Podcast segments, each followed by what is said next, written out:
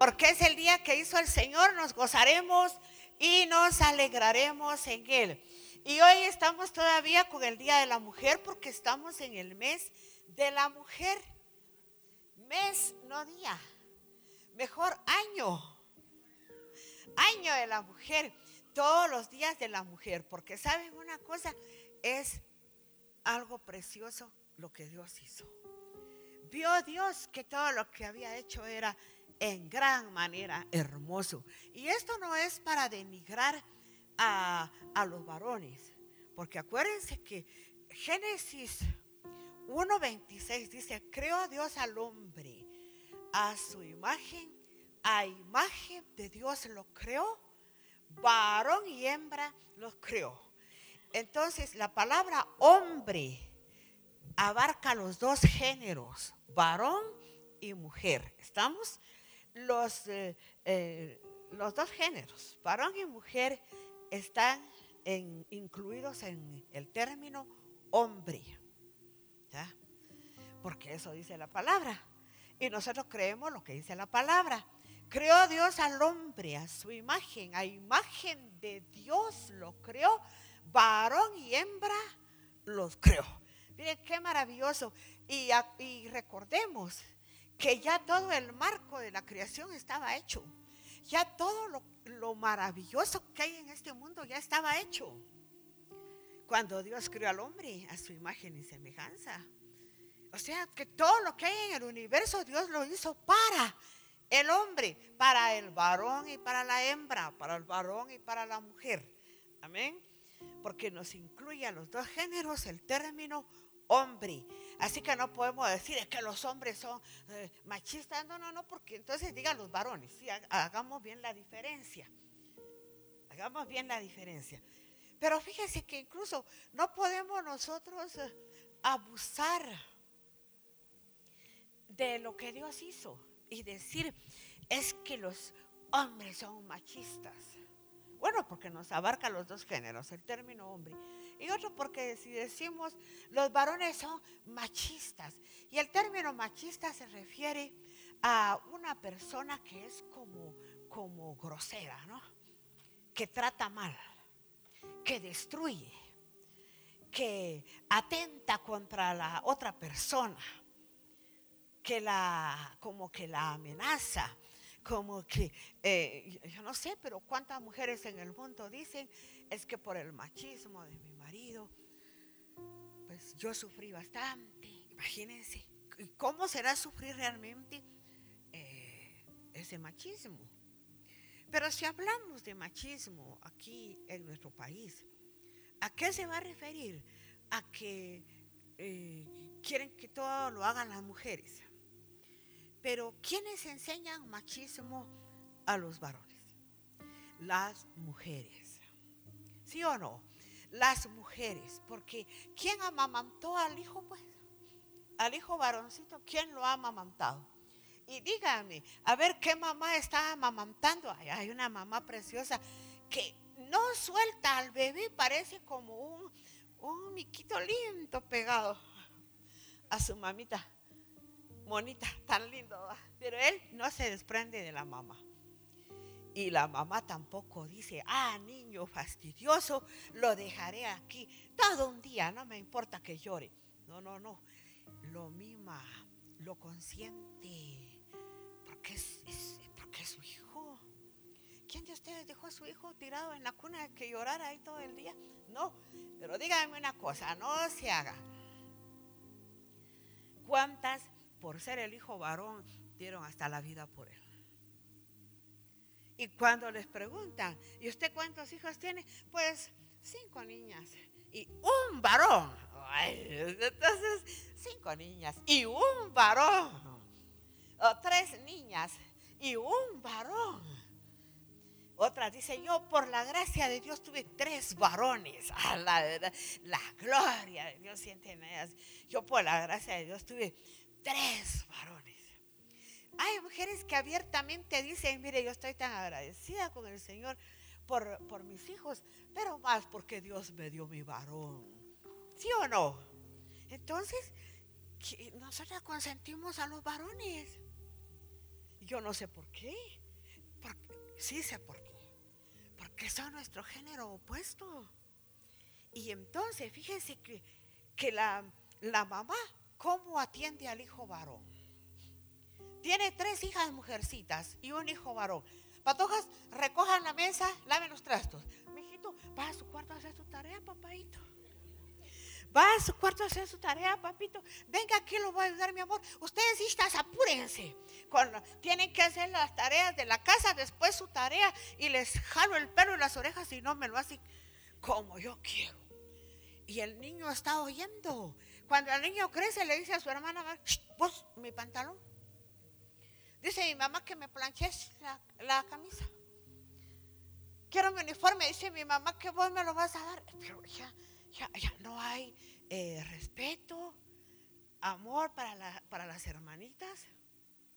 Les voy a contar algo. Eh, yo lamento estar sola en este tiempo porque, porque no puedo cargar un tambo de agua. Nunca yo he cargado un tambo de agua. Nunca, no sé lo que es cargar un tambo de agua. No sé lo que es cargar un tambo de gas. Mejor dicho, no sé lo que es cargar nada.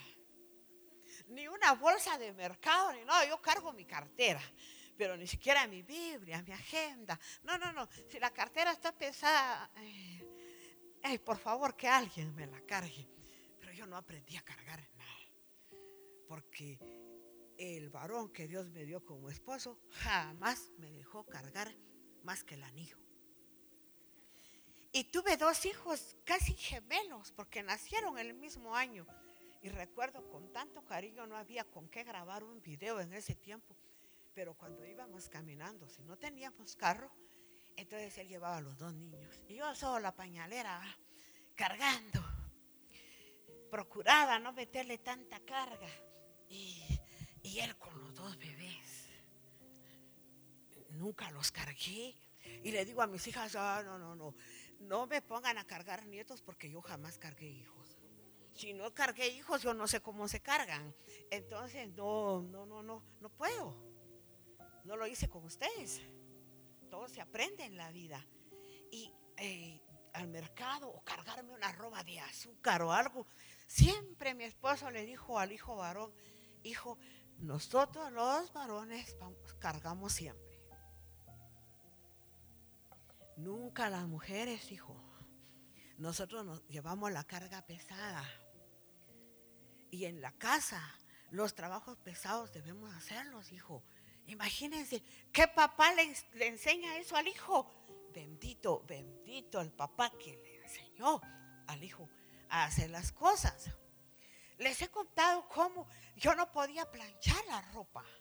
No aprendí a hacerlo tan lindamente como lo hacía mi esposo. Vi a mi abuelo hacerlo, almidonar los cuellos de su camisa, sus puños. Aquella pulcritud que lucía mi esposo. Pero, oh, perdón, mi abuelo. Y entonces yo no aprendí a hacerlo, solo lo admiraba, como lo hacía él. Y cuando me casé, yo le conté a mi esposo eso, yo admiré siempre a mi abuelo que lo hacía. Entonces me dice, pues intentaré yo también hacerlo para que me admires. Y lo, y lo hizo. Se lo aplaudí, lo siguió haciendo. Se lo enseñó al hijo. Y eso, es una costumbre muy sana. Que, y, con las comodidades que hay hoy en día. Recuerdo a mi hijo tan lindo, sentado, esperando, eh, leyendo preparándose para ir a la universidad, sentado esperando que, su, que la lavadora terminara de trabajar, para meter luego su ropa a la secadora. Y, y la que era de planchar, pues de una vez. esa ha sido una costumbre muy sana en él. Y bendición para, para su esposa, ¿no? Y para sus generaciones. Es una tremenda bendición que la misma madre le diga hijo, eh, hay cosas que, hay tareas que son para los varones y hay tareas que son para las mujeres.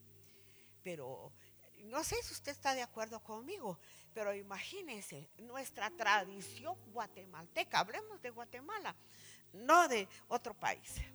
Hablemos de Guatemala. Los canastos pesados para quién? Para las mujeres. El canasto en la cabeza, el hijo en la espalda, otro en la barriga y dos jalando, ¿sí o no? Y ahí va mamá. Admiro a esas mujeres preciosas que no tuercen el cuello, que guardan el equilibrio. Qué gran cerebro tienen. Pesado, ¿no? Porque cargan, valga la redundancia, tremendas cargas en su cabeza. Porque así es la tradición. Si vamos a aquellos lugares por la costa sur, eh, va el esposo, él solo lleva el machete, pero la madre lleva el hijo cargado, el tanate en la cabeza, los otros niños jalando, él, va adelante con el machete nada más. Eso es fácil llevarlo. Un machete no pesa tanto, un asadón tampoco. He visto mujeres cargando tremendas cargas de leña en la espalda. Y no, y tienen que caminar en su vida, sí.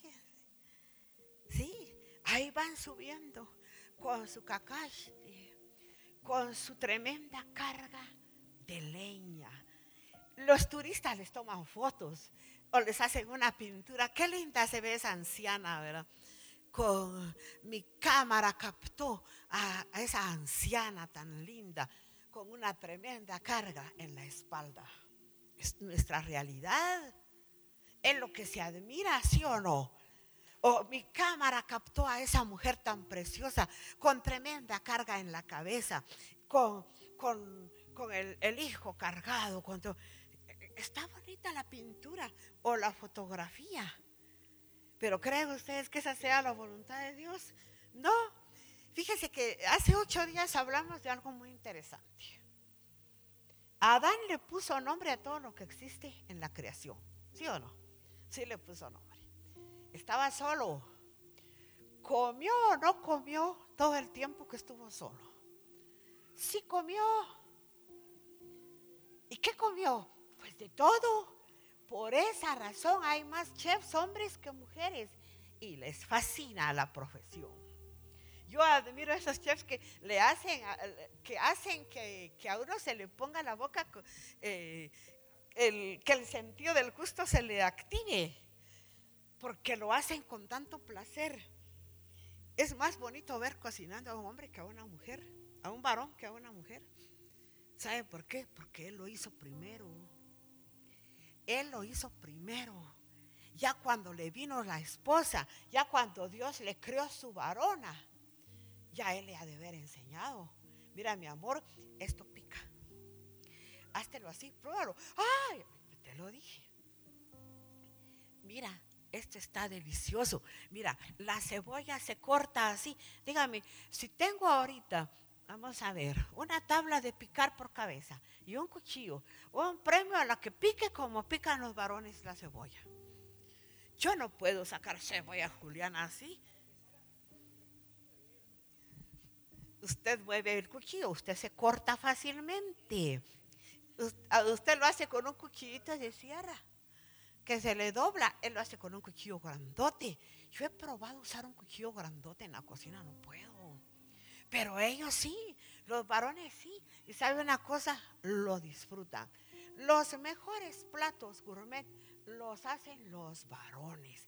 Aquí con todo el respeto que se merecen las mujeres, pero ellos lo hacen bien. ¿Y saben ustedes por qué? Porque, él lo hizo primero. Porque un varón lo hizo primero. Un varón lo disfrutó primero. Ya después las mujeres, y por eso renegamos y lamentamos y decimos que la cebolla nos hace llorar y queremos que nuestros derechos sean iguales y peleamos por todo eso porque no está innato en nosotros el deseo de estar en la cocina. Una vez una amiga me dijo, yo si me caso algún día, me casaré con un noruego. yo no sé si los noruegos hacen todo lo que ella dice, pero ella dice, porque en Noruega las mujeres salen a trabajar y los varones se quedan en casa con los niños, la cocina, la ropa, todo, todo. Entonces yo quiero casarme con un noruego. A ver, ojo para las solteras. ¿Qué es lo que peleamos en el mundo? Libertad y derechos iguales, ¿sí o no? ¿Saben quién es el único que nos da libertad? Nuestro Padre Celestial. El único que nos da libertad es Jesucristo. ¿Acaso no Jesucristo nos, nos elevó a la posición de mujeres honorables? Fíjense que a Jesús no le sostuvieron su ministerio varones, sino mujeres. Y mujeres importantes. Había una que se llamaba Juana, mujer de Chuza, intendente de Herodes. Su marido era intendente de Herodes. Este hombre ganaba mucho. Este varón tenía un gran puesto en el gobierno. Ella escondida seguía a Jesús.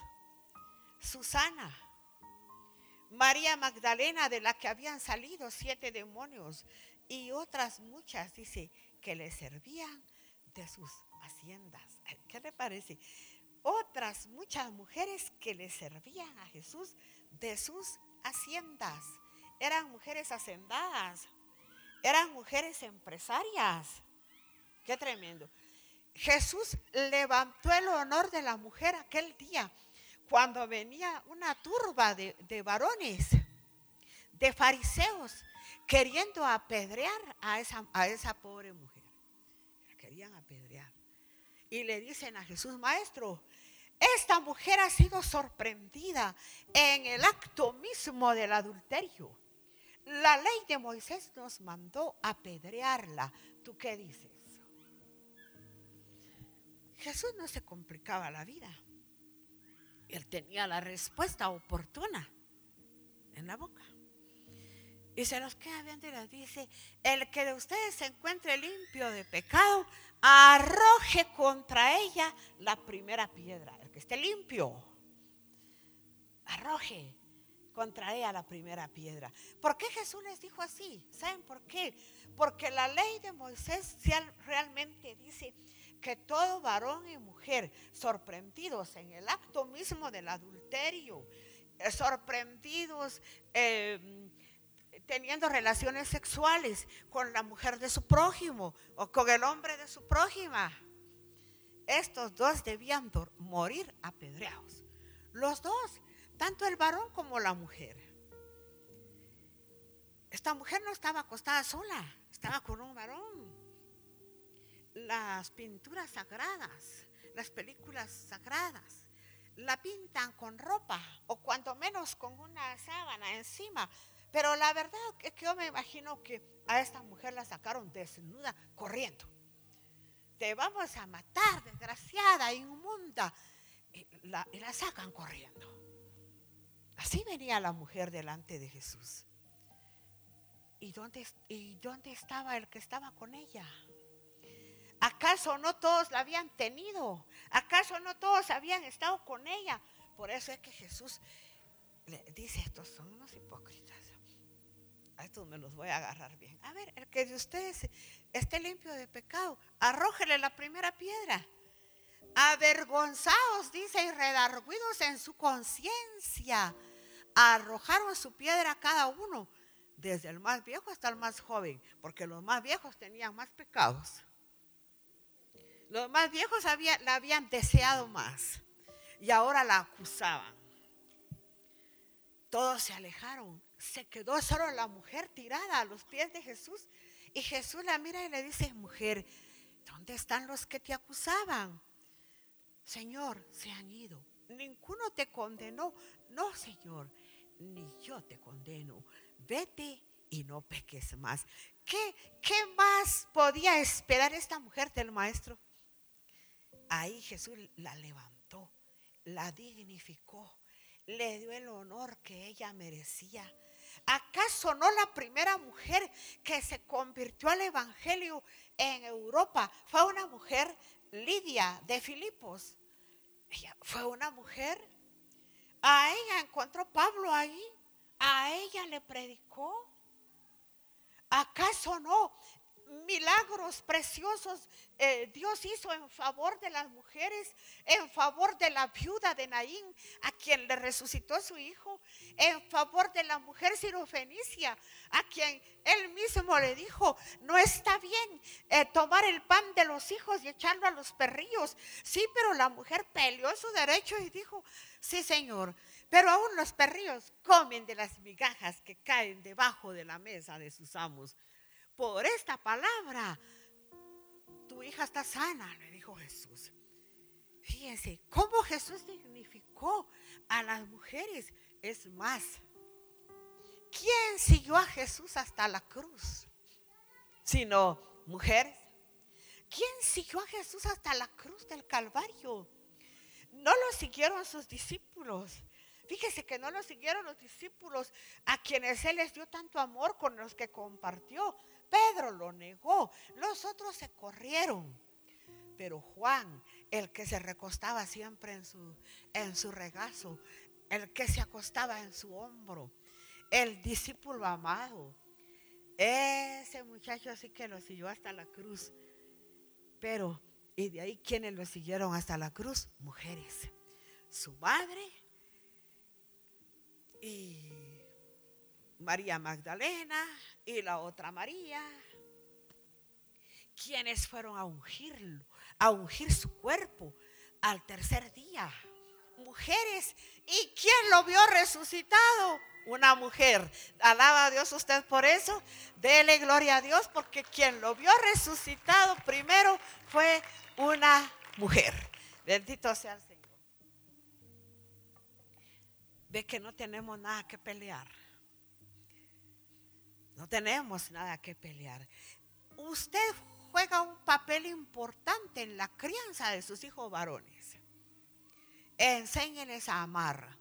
Enséñeles a que sean hombres de bien para que no se aplique sobre ellos la palabra del apóstol Pablo a Timoteo que dice, en los postreros días vendrán hombres intemperantes, necios, desleales, aborrecedores de lo bueno implacables, amadores de los deleites más que de Dios, desobedientes a los padres, sin afecto natural. Oh, que no se aplique a sus hijos eso. ¿Qué hijos son los que los que los que padecen de eso? ¿Qué hijos son los violentos? ¿Qué hijos son los um, intemperantes? ¿Qué hijos son los aborrecedores de lo bueno? ¿Qué hijos son los que violan a las mujeres? ¿Qué hijos son los que descuartizan mujeres? ¿En dónde lo aprendieron? ¿Será que han bajado millones de demonios? ¿Han bajado o han subido? ¿Será que han aparecido millones de demonios para disipular a estos hijos? No, mis amadas. Ellos aprendieron en la casa a ser violentos. Ellos aprendieron a ser violentos. ¿Con quién pasan más tiempo los hijos sino con la madre? Ella los ha amamantado. Dice la escritura que las mujeres hebreas son las mejores madres del mundo. ¿Por qué? Porque han amamantado a sus hijos hasta cinco años. ¿Quién de ustedes eh, eh, tiene todavía eh, mamando a un hijo a los cinco años? Pero ella sí. Ana llevó a Samuel al templo, Silo, ante el profeta, ante el sacerdote Elí, cuando lo destetó, cuando le quitó el pecho, fíjense. Pero ¿para qué las mujeres hebreas aprovechaban ese tiempo? ¿Quién educó a Moisés? Dígame usted, ¿quién educó a Moisés? Es cierto que Moisés, como era hijo de la hija de Faraón, era su hijo, era su hijo adoptivo, ¿no? Él fue educado en la Universidad del Sol.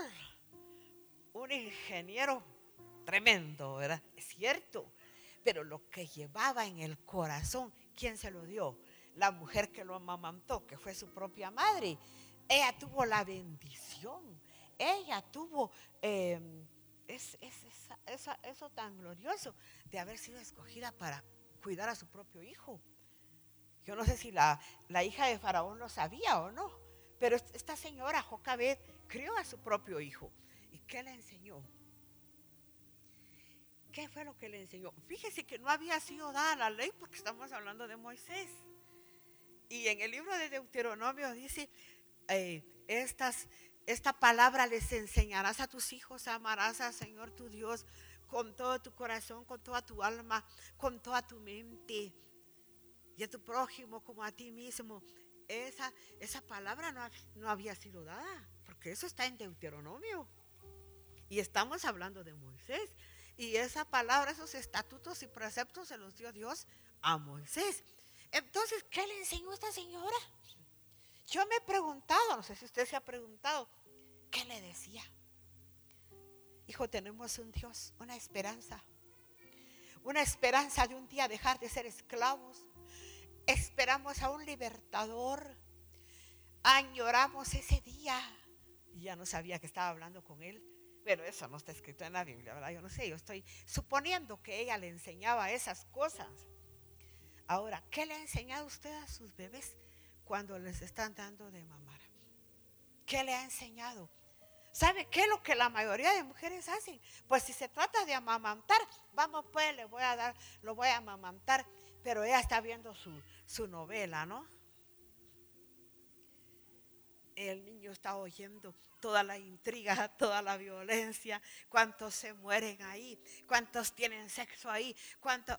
Es todo lo que el niño está oyendo, ¿sí o no? Todo entra por los oídos.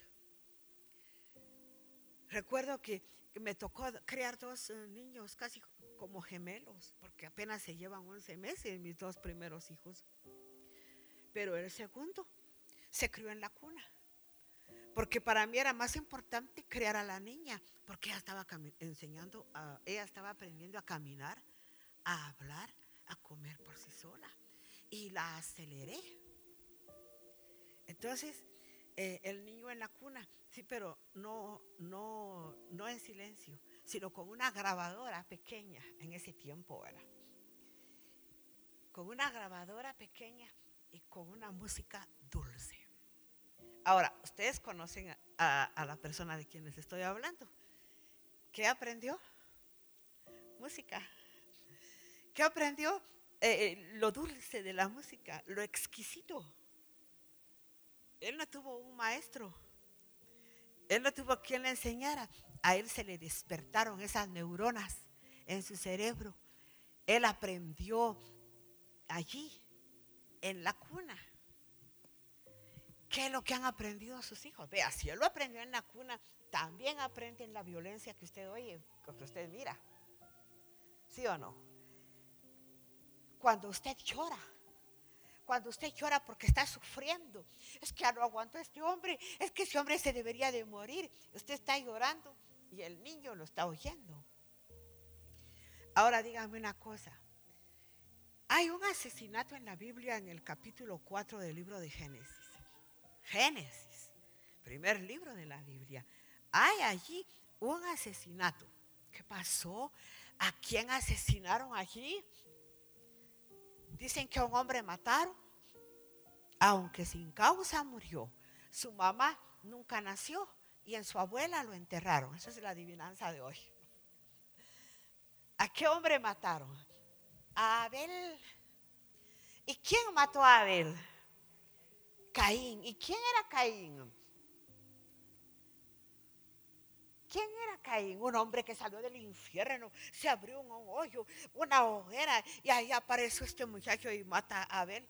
No, no, no. ¿Quién era Caín? Su hermano. ¿Y por qué lo mató? ¿En dónde aprendió a matar este muchacho? ¿En dónde aprendió la violencia? ¿En dónde aprendió que con una piedra o con un palo podía matar a su hermano. ¿En dónde lo aprendió? Fíjese, que yo no sé si usted, usted se ha puesto a pensar que cuando Adán y su mujer salieron del huerto del Edén, antes de que salieran, cuando Dios le dijo a Adán, ¿qué es lo que hiciste? ¿Has comido del árbol de que te mandé? No fui yo, Señor, fue la mujer.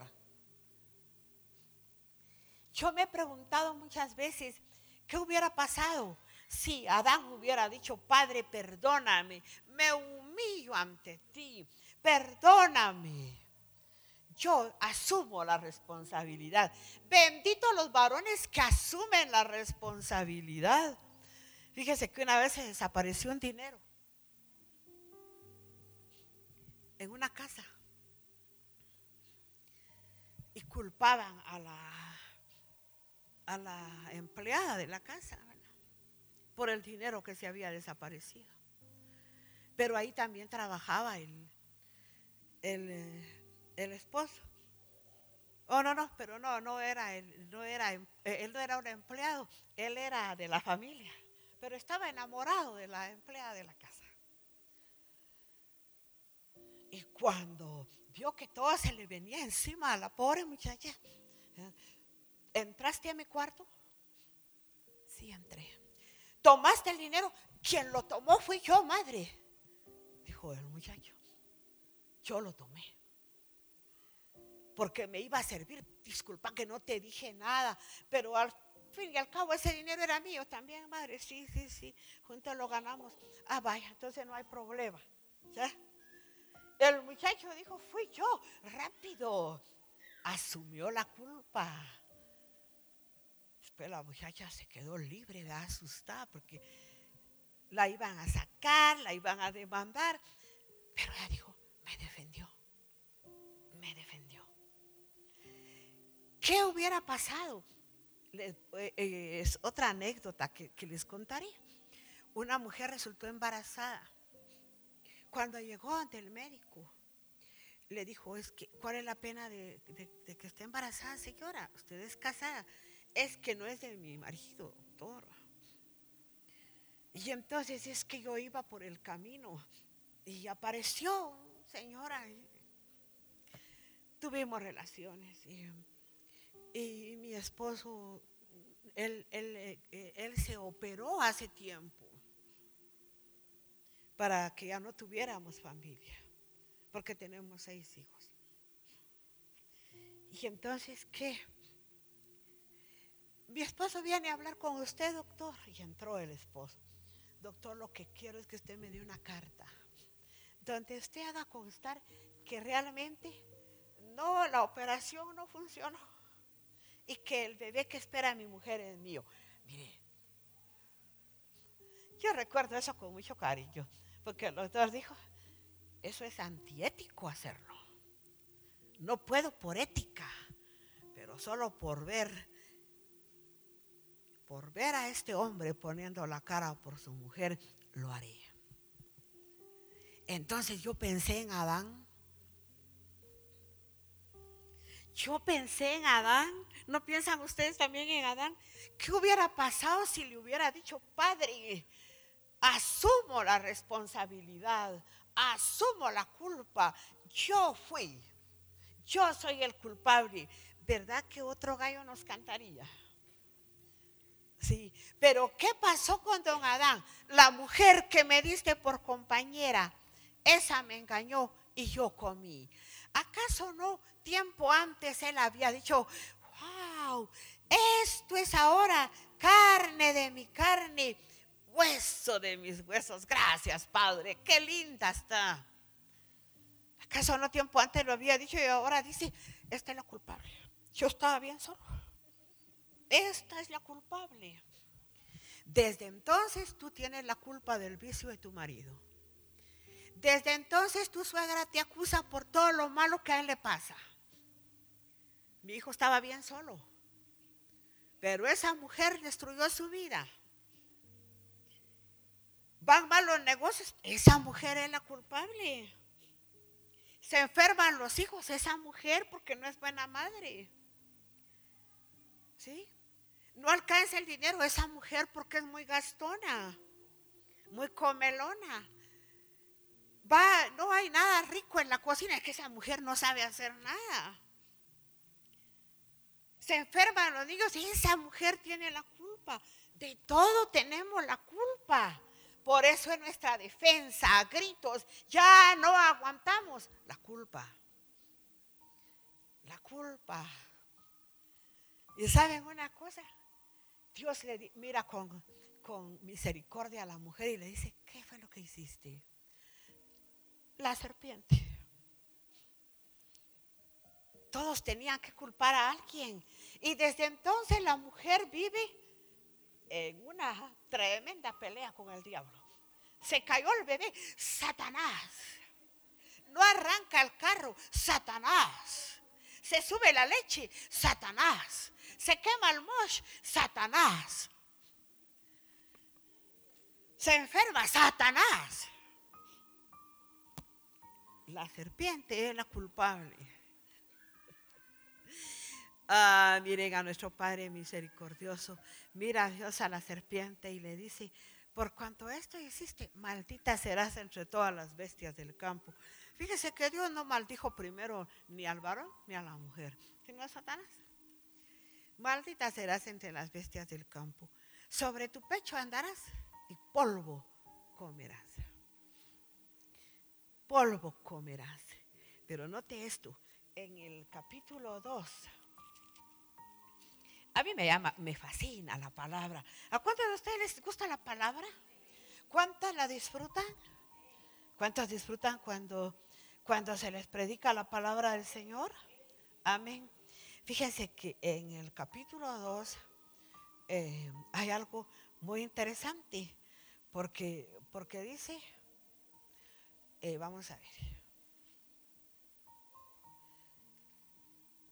verso o capítulo 2 del libro de Génesis. Fueron pues acabados los cielos de la tierra y todo el ejército de ellos. Y acabó Dios el día séptimo la obra que hizo. Y reposó el día séptimo de toda la obra que hizo. Pero eh, quiero encontrar aquí el versículo tan lindo que dice, y formó Dios, aquí está, el verso 7. Dice, entonces Jehová Dios formó al hombre. ¿De qué dice? Del polvo del polvo de la tierra y sopló en su nariz aliento de vida y fue el hombre un ser viviente.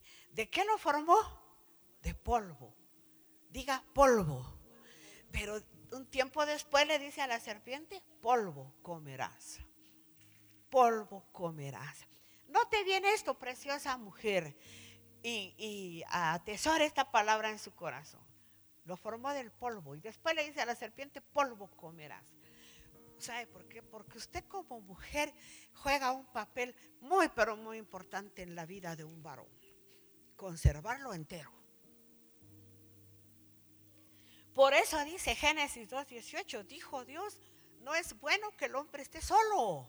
No es bueno que el varón esté solo. Le voy a hacer ayuda idónea. Alguien que lo conserve íntegro. Moral, espiritual físicamente. Porque si no, es polvo. Fíjese. Por eso Dios creó a su compañera. Haré ayuda idónea, algo idóneo. Algo, póngase usted a pensar que usted es una persona idónea. Fue lo máximo que Dios hizo. No tiene que estar peleando nada. Pero es que yo soy mejor que. Somos mejores que los varones y que las mujeres no tienen que pelear nada. Usted de por sí es la mejor. Usted es campeona. Usted es, lo, usted es lo mejor que Dios hizo. Porque no era bueno que el hombre estuviera solo. Proverbios 18, 22 dice, el que halló esposa, halló el bien, nos dice halló la desgracia halló el mal, el infortunio. El que halló esposa halló el bien y alcanzó la benevolencia de Jehová. Dios está contento con los varones que han hallado mujer, que han hallado esposa. Fíjese, cuando se habla de Jacob en el libro de Oseas, dice, y por adquirir mujer fue pastor. Ni pastor era todo lo que sabía hacer era engañar, usurpar algo que no era de él. Eh, ser tramposo, era todo lo que sabía hacer, pero por adquirir mujer fue pastor. Por llegar a la casa de Labán y adquirir mujer. Imagínese usted. Y por eso llegó a ser Israel. Oh, eso está fabuloso, ¿sí o no? todo por una mujer. Así que preciosa, linda mujer, maravillosa mujer, no pelees nada, así estás bien. Así estás bien. ¿A cuántas pueden decir, aleluya, soy mujer, soy la obra grandiosa de mi Padre? Soy la gloria del varón. Ahí sí ya no, ¿verdad? No, aleluya. No, gloria a Dios, no quiero ser gloria del varón. Eso dice la Biblia. El varón es gloria de Dios y la mujer gloria del varón. La mujer sabia es corona de su marido, pero la necia es carcoma en sus huesos. Wow, qué tremendo. Gotera continua en casa espaciosa es la mujer hermosa, apartada de, de razón. Gotera continua, una gotera. Zarcío de oro en el hocico de un cerdo. Es la mujer hermosa y apartada de razón. Eso está muy feo, muy duro, pero está en la Biblia. Hay muchas cosas por las que, no deberíamos de pelear con los varones, sino con Dios. ¿Por qué dice la Biblia así, Señor? ¿Por qué lo escribiste así, Señor? No, hombre, no nos peleemos con Dios. Alabémosle, alabémosle. Porque dice, sobre tu pecho andarás y polvo comerás. Una sentencia, una maldición dada a Satanás, a la serpiente. Porque literalmente Satanás se come al varón. Dígame una cosa, usted no se quiebra porque usted es carne. Usted es una costilla. Tire un pedazo de costilla al suelo y no le va a pasar nada. Tire esto al suelo y se va a desboronar. He visto cómo se desboronan los varones. ¿Por qué se desborona? Se desborona en el vicio del alcohol, ¿sí o no? En la droga. Se desborona cuando deja su casa, donde está su castigo fuerte, su ayuda idónea, que es su esposa. Se desborona cuando se va con otra mujer a la calle porque se le viene al suelo la empresa y la empresa se desborona se la come el diablo, ¿sí o no? Y podemos decir tan próspero que era don Próspero. Ay, pero si don Próspero, ¿cómo era? Sí, pero ¿qué le pasó? La, porque dejó a su mujer. Ajá, ¿por qué? Porque dejó a su mujer. Entonces le vino la calamidad. Entonces se desboronó todo. Y se lo comió el diablo. Este, esto ya es tema para varones, ¿verdad? Pero sigamos con las mujeres benditas de Dios. Dios te hizo para sostener. mira, si tú comprendieras el término grandioso que es ayuda idónea. Eser kenegdo se escribe en hebreo. Eser kenegdo significa una torre fuerte, un castillo fuerte, un escondite fuerte para el varón. Un escondite fuerte. El mismo término, ser kenegdo, lo emplea el salmista para decir, Señor, tú eres mi castillo fuerte Sé para mí una roca donde pueda yo acudir continuamente. Eres mi castillo, ¿sí? Mi ser kenegdu. Pero es el mismo término para la mujer. Usted es el ser kenegdu del varón. Es el castillo fuerte. Es el, el sostén, si no financiero. Pero por usted hay muchas bendiciones en la casa. Entonces, ¿qué pelea? Si el hombre solo está endeudado o no?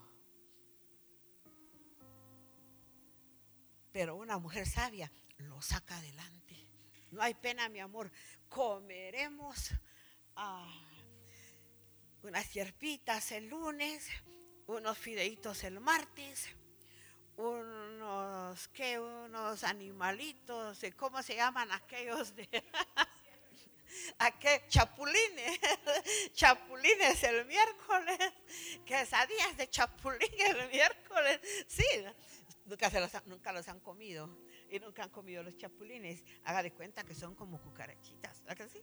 Son algo chiquitillo. Yo no sé si usted se las comería, pero es un plato gourmet en otro país cercano. ¿Sí o no? Es un plato gourmet y caro, pero son chapulines, están en el suelo, los encuentra ahí escarbando en la pared. Y la gente los pelea.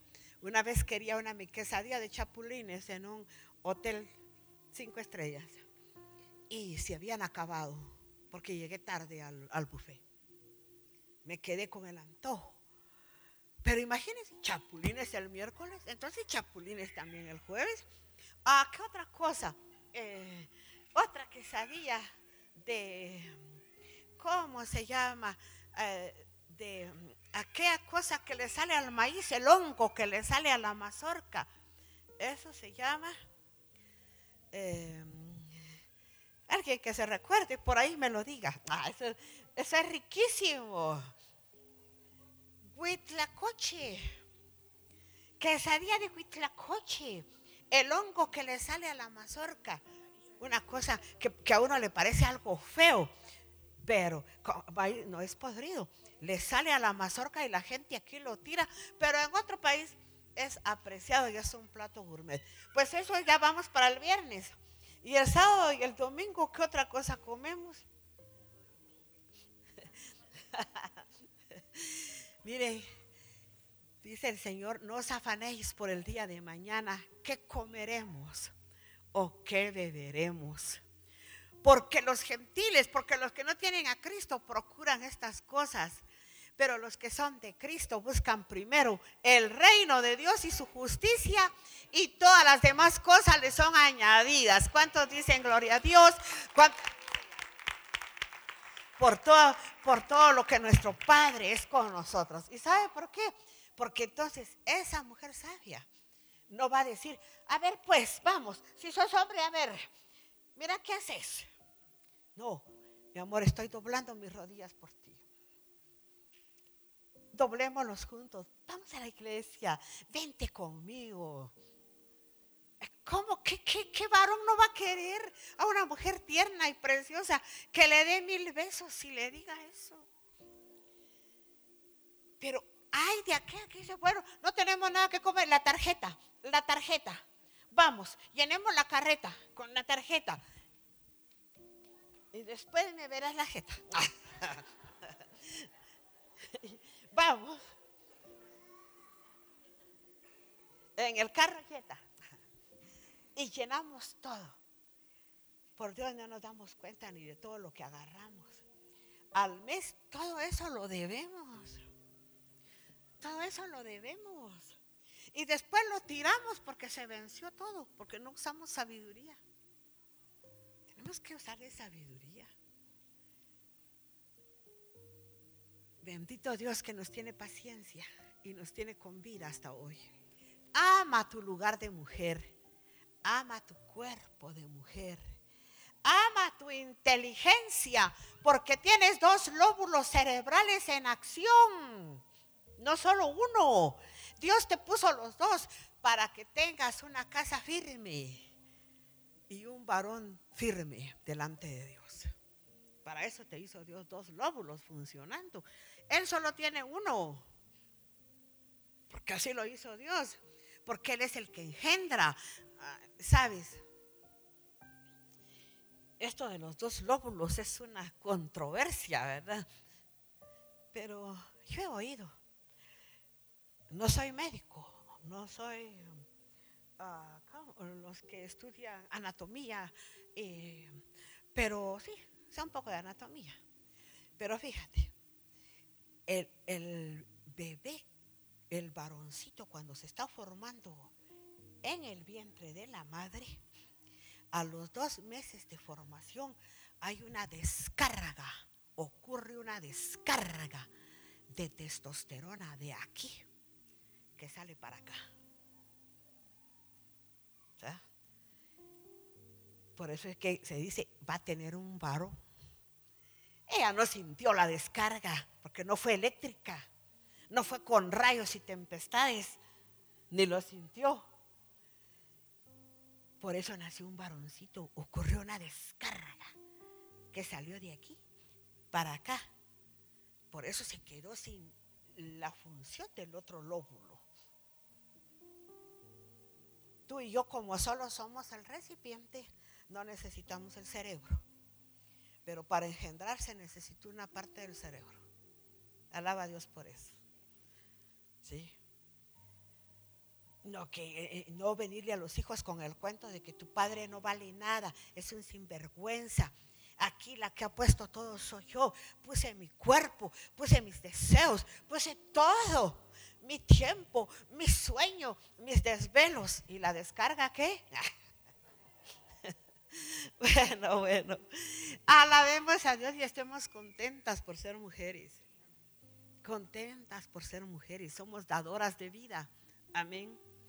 Y no falten este viernes a las seis de la tarde en punto al restaurante Alpujarra, aquí en la salida para la costa, a las seis de la tarde, porque será la gran reunión de mujeres con motivo del Día de la Mujer.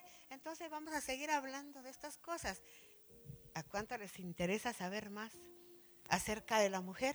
No faltes este viernes 16 de marzo a las seis en punto de la tarde perdón, viernes 13, viernes 13, repito, viernes 13 de marzo a las 6 en punto de la tarde en el restaurante Alpujarra. Tienes una invitación, 35 quetzales el costo de, de la comida que vamos a disfrutar.